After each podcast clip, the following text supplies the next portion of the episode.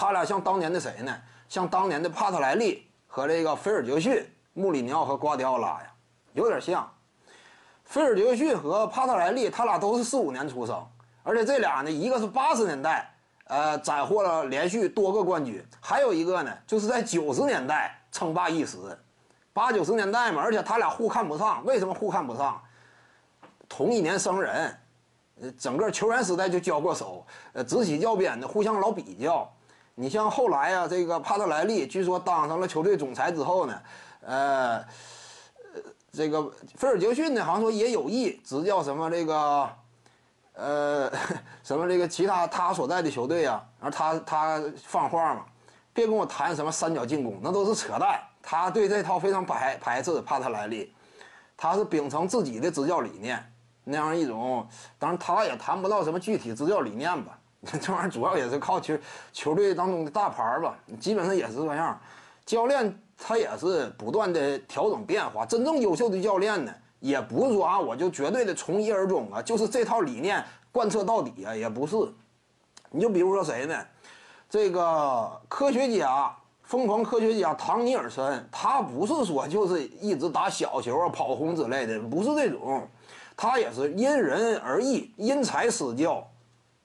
唐尼尔森嘛，除了唐尼尔森以外呢，你像这个波波维奇。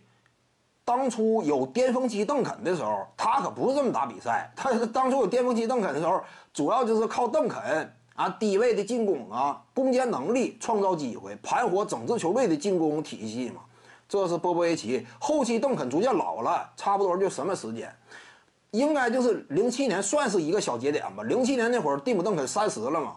零七年算是一个小节点。再之后，尤其是一零年过后，更是球队当中倾向于团队型打法。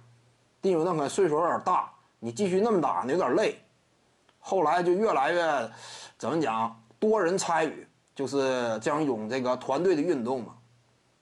差不多一零年那会儿开始，马刺队他是联盟当中也算是相对早的，就是大量的投三分的那个阶段嘛。马刺队那会儿他的场均三分数就不低啊，你看这个。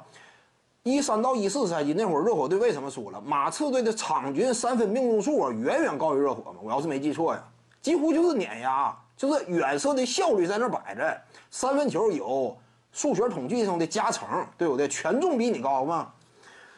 就是后来波波维奇嘛，基本都是啊，因人而异。但是你看有有没有一些古板的呢？也有。你比如说这个德安东尼主帅，那他就相对古板。德安东尼。徐静宇的八堂表达课在喜马拉雅平台已经同步上线了。各位观众要是有兴趣的话呢，可以点击进入到我的个人主页当中，在专辑页面下您就可以找到它了。